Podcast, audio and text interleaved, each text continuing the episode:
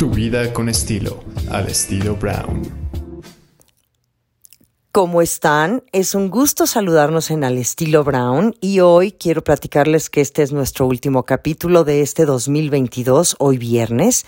Con esto nos tomamos unas vacaciones de Al estilo Brown, ya estaremos regresando con ustedes en este próximo 2023 para nuevas conversaciones, nuevos personajes y pasarla rico a través de Al estilo Brown. Muchísimas gracias por ser parte de esta comunidad de Al estilo Brown, que ya son tres años y hoy justamente quiero terminar con un gran chef que además está celebrando 32 años de su restaurante, que es un referente y uno de los restaurantes, si no es que el más importante en Puerto Vallarta. Él es Thierry Bluet, que además, bueno, ha sido gran influencia para muchísimos cocineros de México.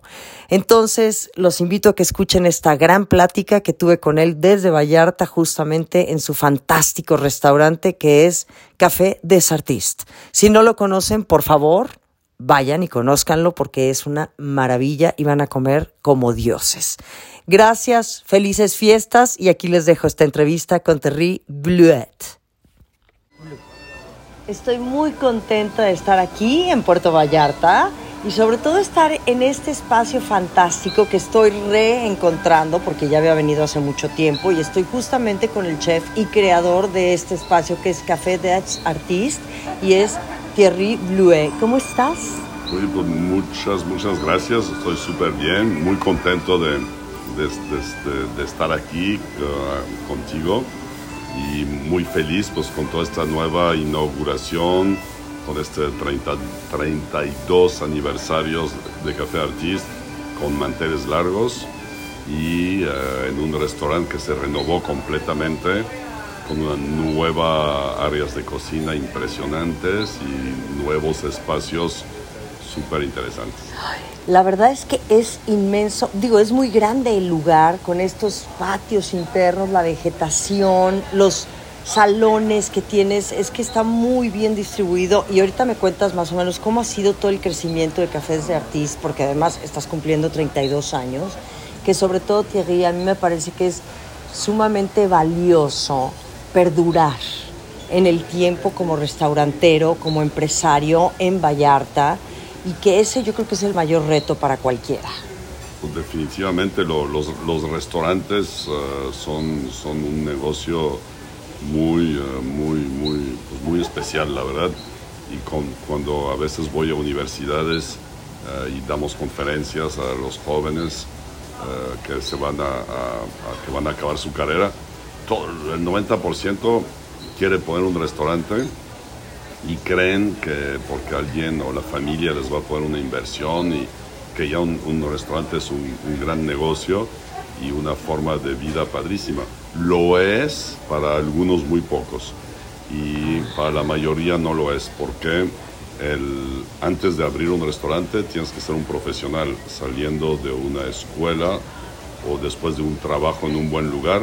No tienes la experiencia suficiente y la experiencia la agarras con muchos años de trabajo en muchos lugares o en varios lugares diferentes y tener haber tenido experiencias también de, de cosas increíbles, de fracasos, de entender y luego ya que sabes que puedes abrir un restaurante porque eres un muy buen cocinero, pues a lo mejor se te olvidó que un restaurante también es una empresa y un, y restaurante uh, y no estudiaste administración de empresas.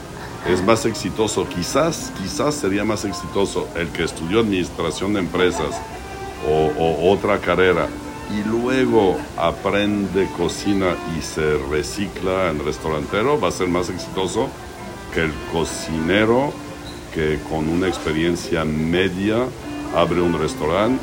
Esos, esos son los que fracasan por lo general.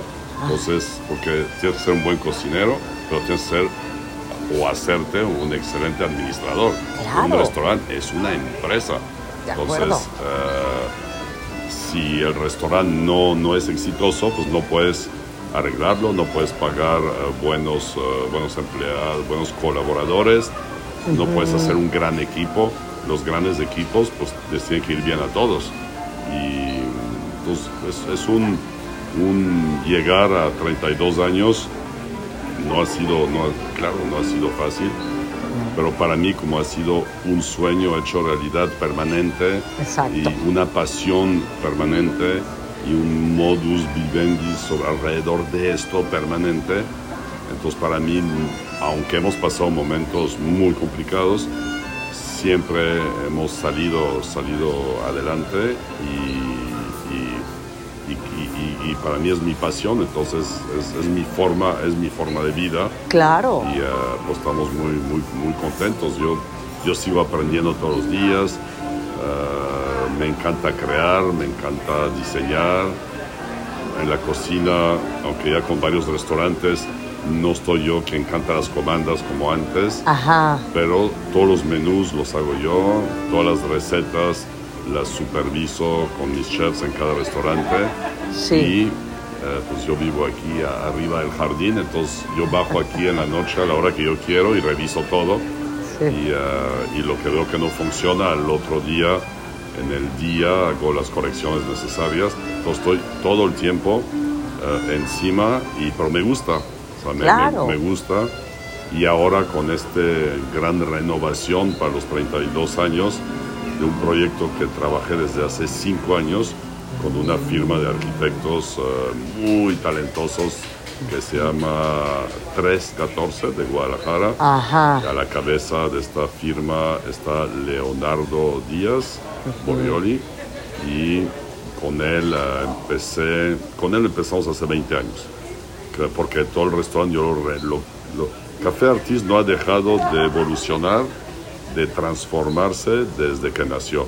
Cuando nació este restaurante en la esquina de la calle Guadalupe Sánchez y Leona Vicario, podíamos sentar 40, 60 gentes, era muy, muy rústico. Ajá. Ah, después, pues todo un tema que fue evolucionando. Entonces, cada dos, tres, cuatro, cinco años se re- re- crecía el restaurante y se remodelaba de alguna forma. Claro. Y hace 20 años tuvo una reestructuración muy importante donde hicimos un restaurante que fue el primer cocina de autor en México y de Ajá. ahí un montón de chefs mexicanos jóvenes cocineros que se inspiraron de este proyecto para hacer lo que hoy vemos en muchas partes del país, esos restaurantes solamente con menú degustación y maridaje de vinos, ¿no? Que eso sería lo de, eso, ese concepto se le llama cocina de autor. Cuando, o cuál para ti sería el, el tema de cocina de autor, que me parece muy interesante porque ya ves que también se ponen en- de moda muchos conceptos y sí escuchamos esto de cocina de autor, que yo digo, finalmente, pues el chef es el autor de su cocina. Sí, bueno, yo, yo esta palabra la, la creé, la- la- la- no, no había restaurantes que se llamaban así, y dije, bueno, pues voy a hacer un área del restaurante eh, de cafés artistes que se va a llamar Thierry Blue Cocina de Autor, donde solamente los clientes van a poder comer menú degustación. Yo me acuerdo en Enrique con sus papás, Enrique Olvera venía hace 20 años cuando lo acaba de abrir varias Sí. veces. Él estaba empezando su proyecto de Pujol, que fue que se fue haciendo poco a poco muy exitoso y varios de los que hoy en día tienen restaurante con ese perfil eh, han, han- han pasado por acá y eh, no es que yo haya inventado eso, eso ya, ya existía en otros países, pero, Pero de alguna quizás fui de los primeros Claro. en, hacerlo en México. Y, Después de la crisis del 2009-2010, aquí en Vallarta nos pegó mucho. Aquí dependemos 80% de la clientela americana y canadiense. Ajá. Y después del 2007, aquí en el 8 no nos pegó, pero a partir del 9 sí. Hubo la influenza que no fue gran. En México que fue bastante duro, aquí Sí. también, pero aquí pasó rápido. Sí. Pero los americanos la- dejaron de viajar cada vez menos entre el 2010 y el 2015. Tuve que cerrar la mitad del restaurante, cerrar el cocina de autor, despedir la mitad de la gente y pasamos momentos muy duros.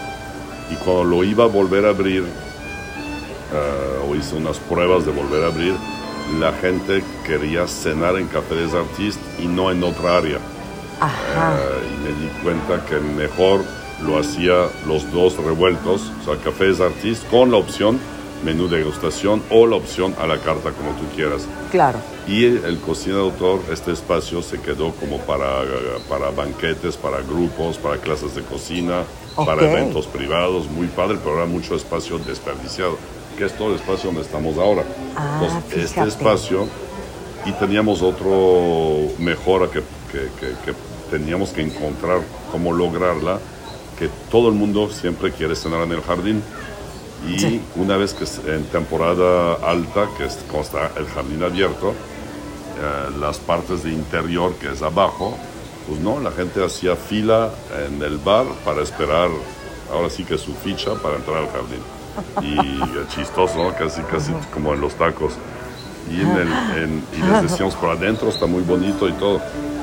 No, queremos en el jardín. Y una hora de espera, no importa.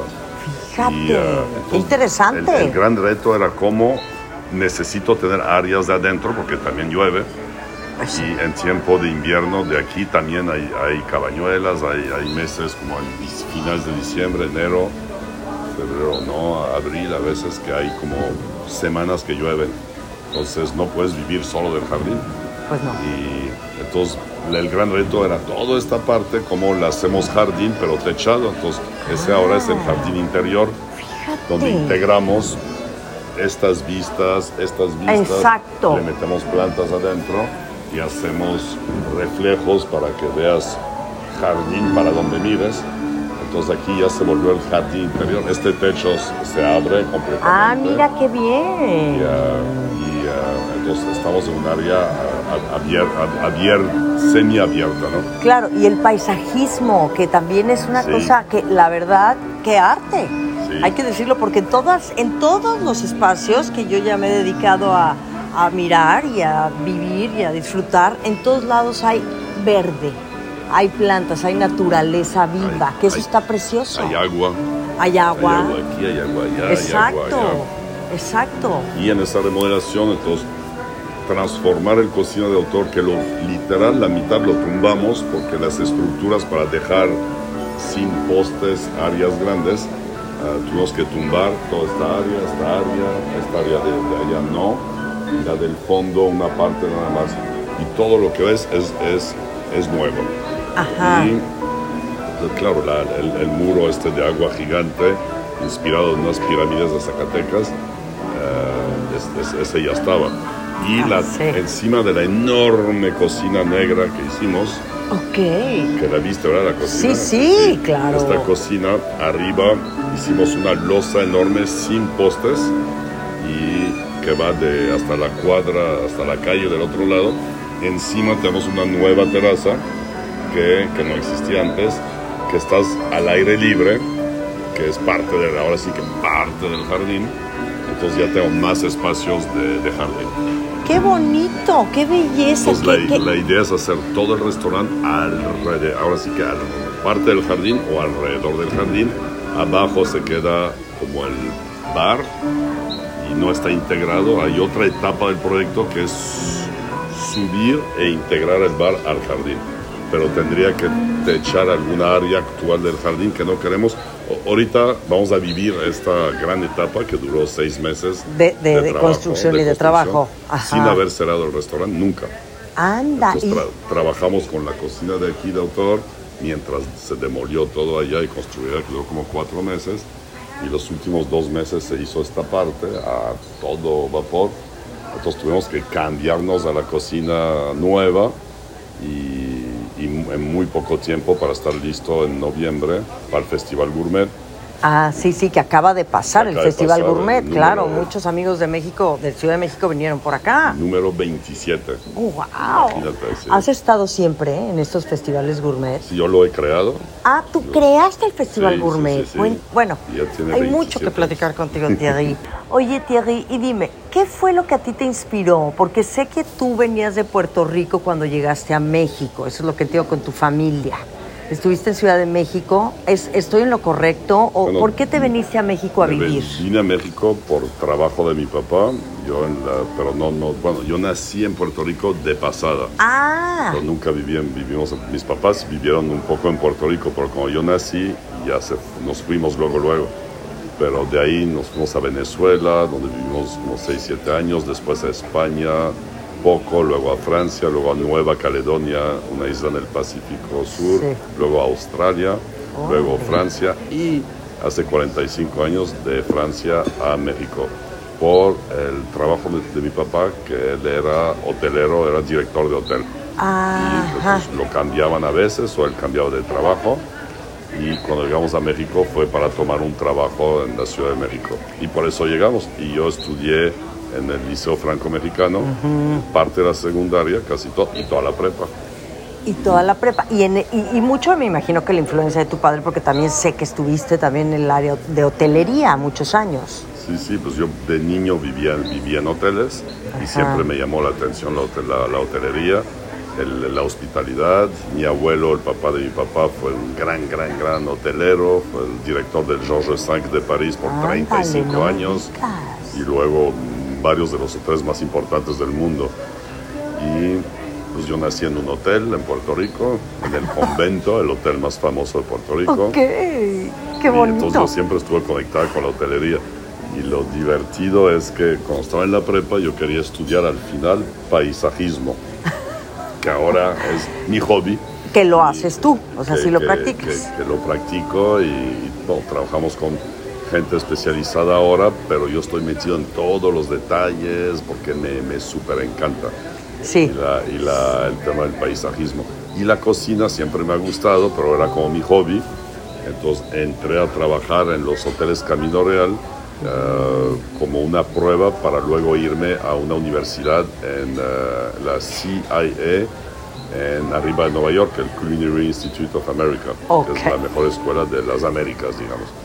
Y, la, y te pedían un año de trabajo mínimo antes de poder aplicar. Entonces, ah, bueno, pues eh, cuando esté ya en el trabajo, de ahí si me, me, gusta y todo, pues ya voy aplicando. Pues no, en el trabajo me encantó y luego me dieron en Caminora la oportunidad de, de hacer mi carrera con ellos, que tienen un plan para hacer carrera con ellos, para formar chefs, y que duraba dos años, pues yo me lo aventé de dos más dos. Después me fui a Ciudad de México, estuve en el Fouquet de París, en los banquetes esos enormes que hacían ahí. Y me encantó, dije yo quiero otros dos años más. Y así empecé mi carrera. Y, nunca fui a la escuela, escuela. Y, y después fue cuando mi primer trabajo fue en Camino Real, en Puerto Vallarta, de chef. Era el más joven de la compañía, a los 22 años creo, 22, 23 años de edad y de ahí logré que me mandaran en las, en las vacaciones y los veranos que eran muy tranquilos aquí a ir a Chicago en el Ritz Carlton de Chicago y también en Francia en restaurantes de estrellas Michelin. Y ahí se me abrió mucho el panorama. Y, uh, y luego empecé este mi sueño hace 32 años muy pequeñito muy pequeñito y luego fue todo un una transformación, constante, constante, constante, constante a llegar a lo que estamos hoy. ¡Qué bárbaro eres! Eres un referente aquí, todo mundo sabe quién eres, todo, o sea, digo, pensar en estar aquí en Vallarta y no pensar en cafés de artista y en ti, Terry, es, es una cosa como pues que no, no, no es posible. O sea, tú has hecho también de este lugar, Vallarta, algo muy especial a nivel gastronómico, porque sé que has influido a muchísimos cocineros, como nos los cuentas, de Ciudad de México y también de otras partes de México, que han venido, que han aprendido y que además tú tienes como esta disposición, realmente has tenido esta, esta disposición y esta buena onda, ¿no? En esencia, de compartir. Sabemos que también esto puede llegar a ser un negocio muy muy egoísta, muy egocentrista también y que no es fácil. Sí, y pero en la vida hay que compartir y el, éxito de los negocios es hacer grandes equipos de trabajo y para lograr equipos de trabajo tienes que enseñar, compartir, motivar, hacer que tu, tu gente sea realmente parte del proyecto y que no, que no estén trabajando por tu proyecto, sino que sean realmente parte de. Y lo más importante en un negocio, no en un restaurante, en cualquier negocio, es que el, es el, el, equipo que está contigo que realmente tenga la camiseta puesta porque quiere, no, no porque solamente le pagas un, sueldo. Claro. Y para lograr eso cuesta mucho dedicación y la gente no se cambia tanto de trabajo No tenemos mucha, muy poca rotación de personal, por lo mismo de dedicar tiempo, esfuerzo y pasión en hacer equipos, equipos de trabajo. Y para eso tienes que enseñar, eh, a veces organizo viajes y los mando a, hacer prácticas en otros países, porque sé que nunca han salido, o también organizo concursos de cocina cada año. Hay un trofeo que, que se llama Trofeo Thierry Blouet, que empezó hace 17 años, porque la- querían competir. Yo, yo antes hacía muchas competencias. Ajá, Y ¿de qué tipo? de cocina. gastronomía. Ajá, de cocina. llegué a ser mejor chef de México varias veces. Lo que ahorita es el equivalente al Bocuse d'Or. Ajá. Antes era el toque de oro de Nestlé. Ajá. Pero era, era la antesala de este. Sí, sí. Y ese lo, lo, lo, lo gané en su momento eh, y otros. Y después ya preparé mis cocineros para que ellos fueran a competir cada año. Entonces siempre estaba metido en, en competencias. Pero me daba cuenta que a nivel local no había nada. Y la gente, "Oye, pues queremos. Y entonces empecé un, un trofeo que se llama Trofeo Thierry Blouet, eh, donde hacemos eh, una semifinal, una final. Y al ganador le entregamos un trofeo con mi nombre, con una escultura eh, de un chef con alas de ángel y fuego en las manos sobre un globo terrestre. Ay, guau. eh, que es el escultor que hizo la ballena que está a la entrada de la Marina de Puerto Vallarta. Sí, sí, Un sí. trofeo así, Sí, de sí, sí. bronce. Ajá. Y ese, ese es el... Y consigo regalos de patrocinios y todo. Y entonces lo hacíamos aquí en el restaurante y se podía inscribir a cocineros, jóvenes cocineros mexicanos de, la, de, de Puerto Vallarta. Y luego empezó a venir gente de Guadalajara. Oye, queremos concursar y todo. Y bueno, eh, metemos uno y luego metimos otro y luego otro. Y luego ya decidimos hacerlo en Guadalajara, otra sede en Guadalajara. Ok. Y luego otra sede en la Ciudad de México, porque, pero dedicada para la chaîne de rotisseur. Yo soy también el presidente de la chaîne de rotisseur para todo México. ¿Qué, qué Chandler de Es, es- la chaîne de rotisseur es una congregación gourmet para, Ah. para no profesionales y profesional, pero son 70% no profesional, gente que le gusta comer bien Perfecto. empresarios, reporteros, gourmet, foodies, eh, y el 30% son eh, hoteleros, restauranteros, chefs, dueños de viñedos y enólogos en general. Qué Y interesante. eh, es, es la... En el mundo somos vein- casi 25 mil socios. Es la asociación de gastronomía más grande del mundo. Y esa la trajo el señor Jean Bertolot hace 55 años a México.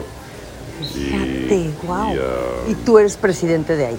y yo, yo empecé siendo Exacto, miembro hace ajá. 25 años y luego Bailly, Bailly es el Bailly de una ciudad o del país es Ah.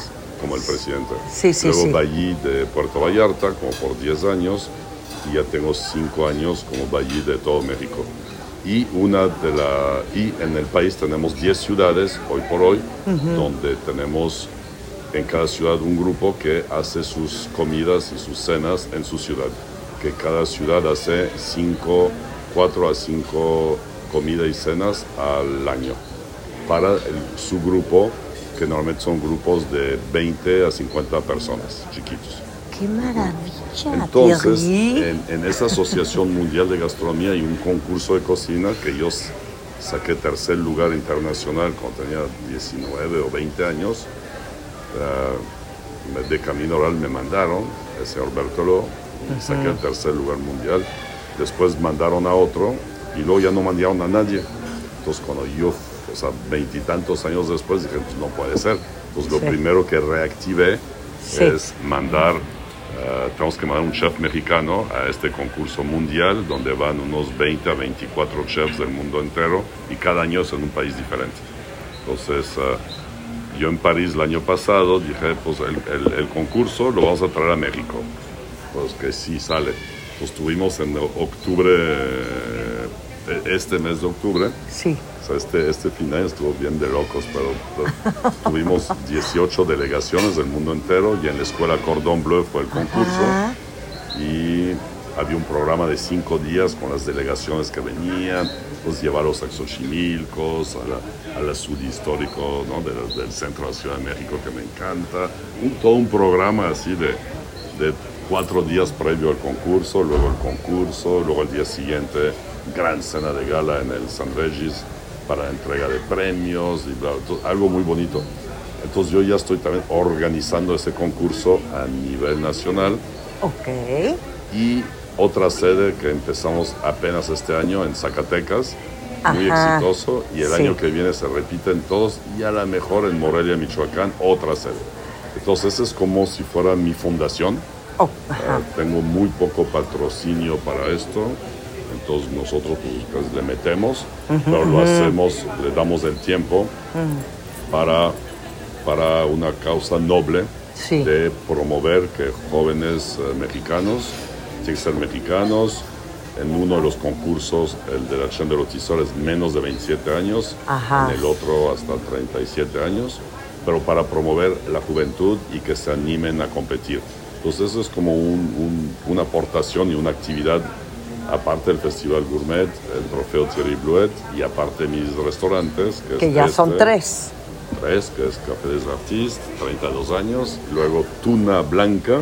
Ajá. Tuna Blanca está en Punta Mita, en la playa de Lanclote. Ah, también está en los 250 restaurantes de culinaria. ¡Guau! Y, ah, y estamos ah, ahí en, en, en la- en el Anclote. Es un restaurante más pequeño, como para 80 comensales, sobre la playa. Sí. Está muy simpático con, con la, en la playa enfrente, me gusta mucho.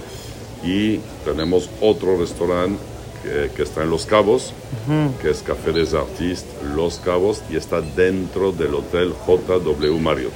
Ok, que era lo que yo te iba a preguntar, que todavía no he tenido el gusto de conocerlo. Tiene Hace cinco años. Ah, cinco años que pusiste cafés de artista en Los Cabos. Pues, eh, espérame, quizás ya seis, seis años. Seis, Seis años. sí. ¿Cómo fue? ¿Por qué pensaste? Me intriga mucho. Yo creo que son dos destinos sumamente diferentes. Puerto Vallarta de Los Cabos. Me imagino que Tuna Blanca es el más reciente de tus proyectos. No, es el más El se- reciente es el de Los Cabos. Ah, ok. Sí, Tuna Blanca tendrá este año que viene, va a cumplir 15 años. Ah, mira, Sí. fíjate. Ya bastante. sí. Thierry Bluet. Ya me salió bien. Thierry Bluet. Cuéntame, tú empezaste aquí en Café de Artiste haciendo comida 100% francesa, muy estilizada, muy diseñada. Le dedicabas demasiado tiempo a tu, pues a la presentación de los platillos y sé que eventualmente tuviste que, pues que volver un poco bueno, ya tal vez no invertirle tanto tiempo y dedicación a esto, no, no es calidad, sino a, nivel diseño. Cuéntame, y también hoy por hoy ya la gastronomía también ya no es 100% francesa.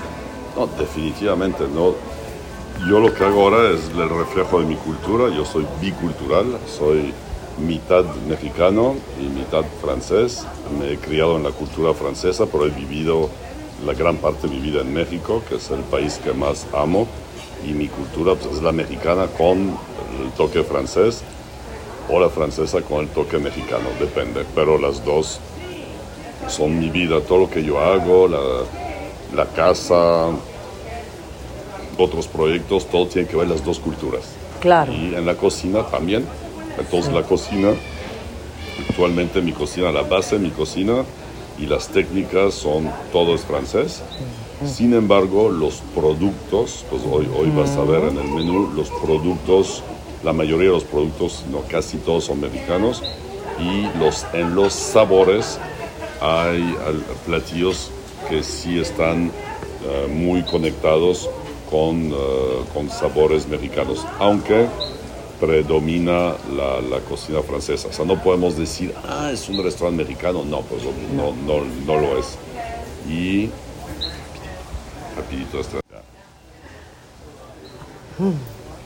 Entonces hablábamos de todo esta, este cariño, este amor, este país que es tu, tu segundo, tu segunda patria, digamos. En, en- en los- en- todo el diseño de, de platillo, los cinco sentidos, vas a encontrar ah, una cocina francesa con algunos sabores mexicanos, ingredientes mexicanos, hay chiles de repente, hasta en un postre hay un postre que es un chile habanero de adeveras, un postre no te lo esperas y cuando lo pruebas es una experiencia si te gusta un poco el picante, que te va a gustar mucho porque no pica y de repente sabe mucho a habanero sin picar y de repente pica un poco y luego se va el picante. Entonces, entonces es algo divertido. Entonces hay, hay cosas así eh, y yo me divierto mucho. ahora sí el tema del diseño va en mucho más simple,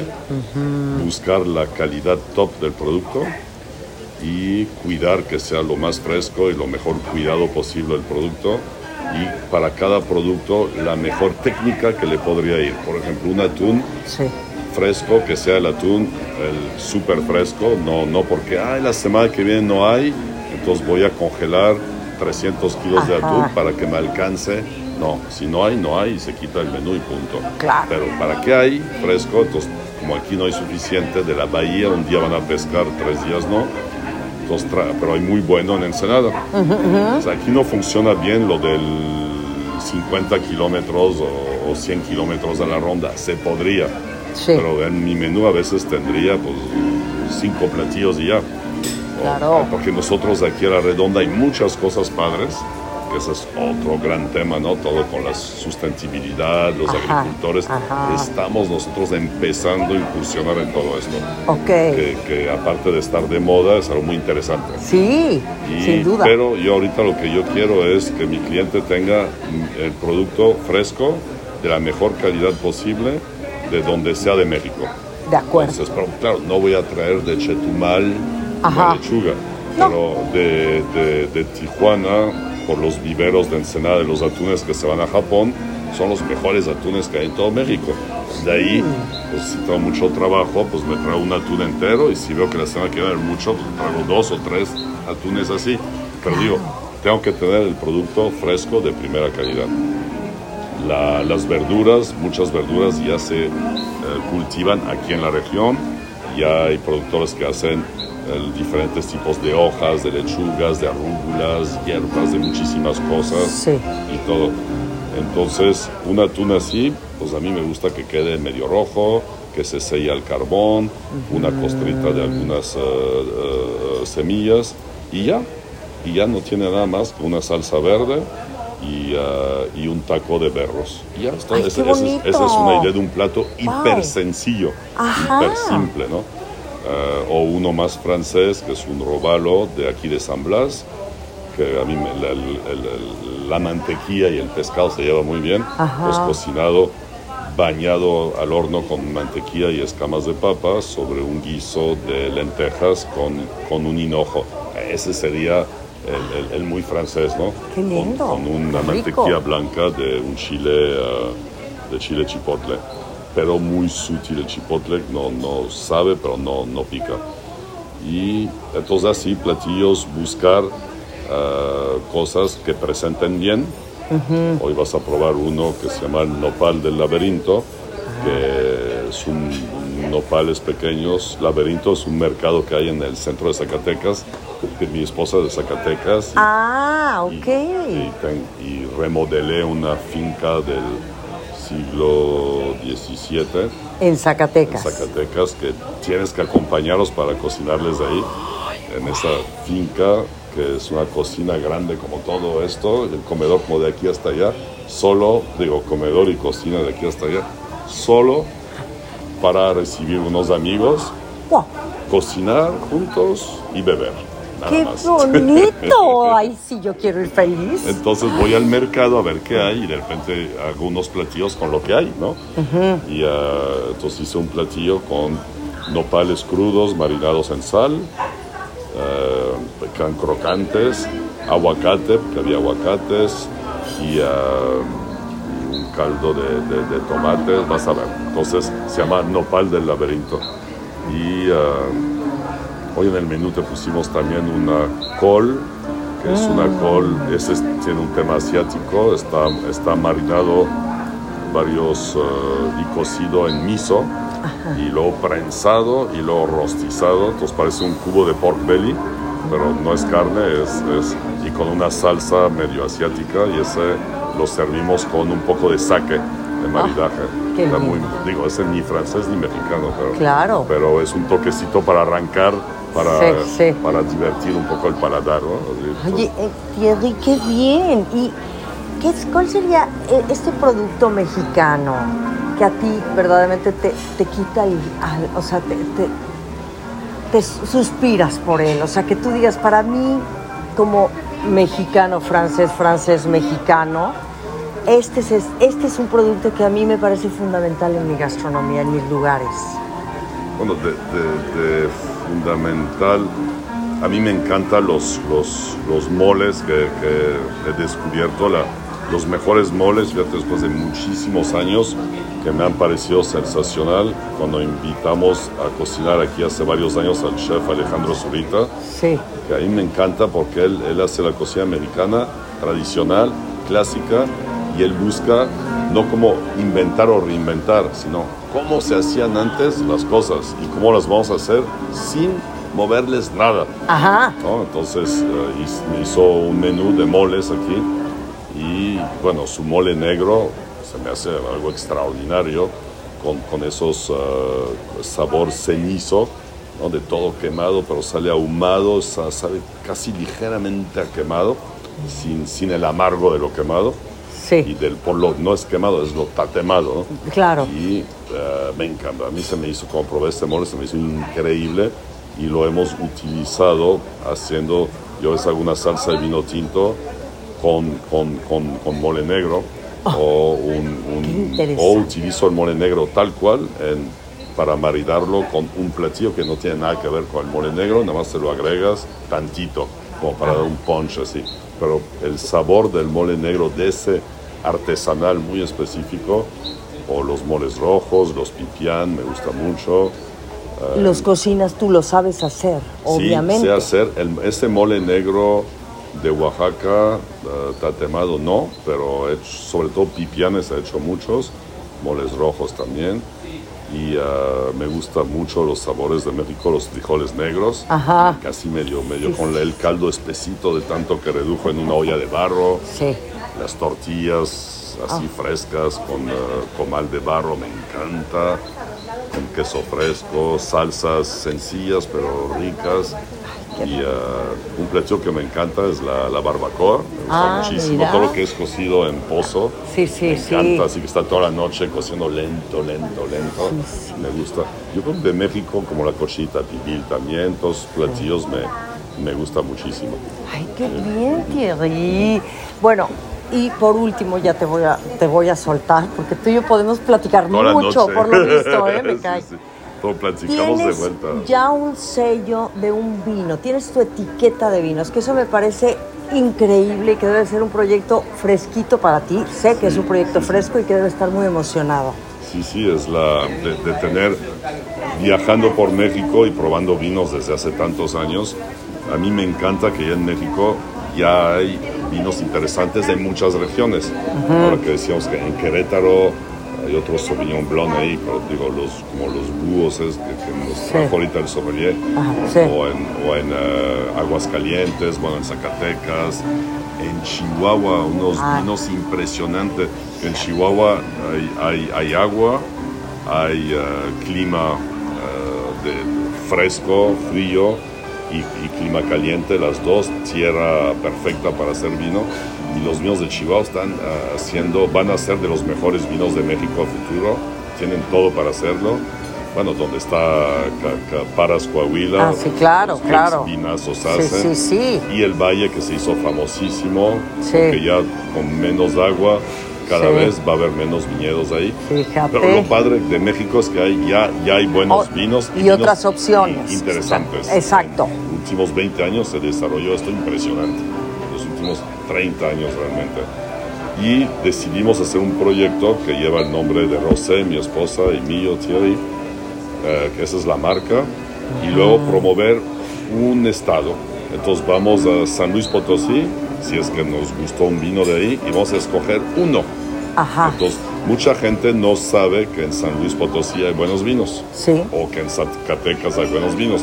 Entonces a mí se me hizo divertido ponerle como título Zacatecas y luego abajo la uva que escogimos, Ajá. o la mezcla de uva que escogimos, en ese caso Sauvignon Blanc, Sí. y ya es todo. Entonces tenemos uno que representa Zacatecas, otro que representa San Luis Potosí, que es el rosado, un rosado tipo Provence, pálido, que en México no se acostumbra a hacer rosados así, y el tinto en ese, en ese momento, o ese tinto, que es de Valle de Guadalupe. Y, eh, entonces nos gusta, probamos, hacemos una mezcla si es necesario con el productor y nos, nos hace una o dos barricas, si es de barrica como el de madera, o el otro compramos un lote, que Ajá. puede ser de mil botellas, de 500 botellas, de 2000 botellas, depende un lote que vamos a poder vender en nuestros restaurantes en una primera etapa durante un año y luego ya otra vez, y luego otra vez. Y después de esto pensamos ya comprar más y poder vender al público quizás, ¿por qué no? ¡Qué belleza! Eso, eso es increíble. Entonces, el- tu, tu marca es Rosé Thierry. Thierry, sí, no es Café des Artistes, es Rosé Thierry. Y así, así se llama la boutique de, de Rosé. Ella es artista y crea joyería. Ok, Y de en la- Rosé. En la, Ajá. en la entrada hay una pequeña boutique. El 80% de lo que está ahí son piezas únicas, hechas una a una a mano. Entonces ella tiene su taller y eh, crea todo esto. Y la boutique se llama Rosé Thierry Boutique. ¡Qué lindo! decidimos hacer un vino que se llama Thierry. ¡Qué padre! Los felicito mucho, de. Muchas A mí me han recibido con un cariño, en serio. Gracias por, por permitirme estar aquí, te lo digo sinceramente. Yo llevaba un ratito de no estar por acá, digo, estuve en Punta Mita hace no mucho, pero, pero estar aquí, conocer a ustedes, me he encontrado... Me encontré a Fer de Maná, me encontré a, a- a- al galerista, a, Ah, con- a- con- Pierre, ¿no? a- a ¿Lo- Pierre. lo conoces? Sí, De- somos de- amigos. de años antes de aquí. Sí, claro. Yo, yo digo, tengo amigos aquí, a Mónica Martínez Berea, mucha gente que. Yo digo que este lugar tiene una onda y tiene un savoir-faire, y tiene Sí. un rollo increíble. Y creo que tú, Thierry, le, le has dado también mucho impulso a este lugar. Eres un referente y pues has creado mucho, has promovido la gastronomía, te has comprometido con México como tu país y eso a mí me da mucha emoción, la verdad, conocerte hoy ya en este plan personal, poder tener esta conversación tan rica y te admiro más de lo que te admiraba antes, de veras, gracias. Muchas, muchas, muchas gracias. Vamos a estar en contacto para poder explicarte lo que hacemos durante el año y los eventos que hacemos y poderte recibir otra vez para ver a ver qué, qué rollos inventamos. Perfecto. ¿Dónde estás ubicado para la gente que nos está escuchando en todo el país? ¿Dónde estás ubicado aquí en Vallarta? Aquí estamos en el mero, mero centro, centro de Puerto Vallarta, ahí con los revolucionarios. Bueno, estamos entre, eh, estamos es- es- esquina Guadalupe Sánchez con Leona Vicario. Ah, Leona Vicario está en el centro de, todo- de todos los- todas las ciudades en México. Oye, qué belleza. Fuerte la Leona Vicario. Y de este lado la Josefa Ortiz de Domínguez. No, bueno, pura mujer picuda. Tú rodeado de pura picuda. Se toman un taxi y dicen, vamos a Café des Artistes, y ahí los, los llevan directamente. Abrimos todos los días. Es, es preferible que hagan reservación. Abrimos de las 5 y media de la tarde hasta las... Recibimos de 5 y media de la tarde hasta las 10 y media y cierra el restaurante pues, hasta las 12, 1 de la noche, ya que acabe el último cliente. Perfecto. Si se van a Punta Mita, váyanse a Tuna Blanca. Tuna Blanca, este restaurante muy agradable que está a la orilla del mar, un restaurante más pequeño, muy agradable. Eh, es un café des artistes más con un toque más playa, más relajado, más relax. Exacto. Y muy bien para ir también con familia, niños, el del de Tuna Blanca. El de aquí, el café des artistes, ahorita hablando de los niños, no aceptamos niños menores de 7 años. Ese es no, dato. familias con niños y carreta y todo, desde hace unos años ya no, por, eh, para no in- incomodar a los clientes, que son la mayoría que no vienen con niños. Claro, sin duda. Aunque nos fue mal cuando decidí esto, Sí. Ah, sufrimos dos años, mucha crítica, pero ahora ya. ya. Los cafés de artistas sin niños pequeños, Perfecto. pero jovencitos, por supuesto que sí. Claro. Y en Tuna Blanca ahí no hay, no hay eh, ninguna restricción. Perfecto. Y el otro restaurante está en Los Cabos, se llama Café des Artistes, Los Cabos, y está dentro del Hotel JW Marriott, en Puerto Los Cabos. Perfecto, muchas gracias. ¿Tienes redes sociales donde te podemos seguir? Sí, sí, sí, pueden, pueden seguir en, en Instagram como Thierry Blouet o como Café des Artistes, como Tuna Blanca. Ahí estamos en Facebook también. Perfecto, mil gracias, de verdad, es un placer conocerte. Muchas gracias. y Bon appétit, buen provecho.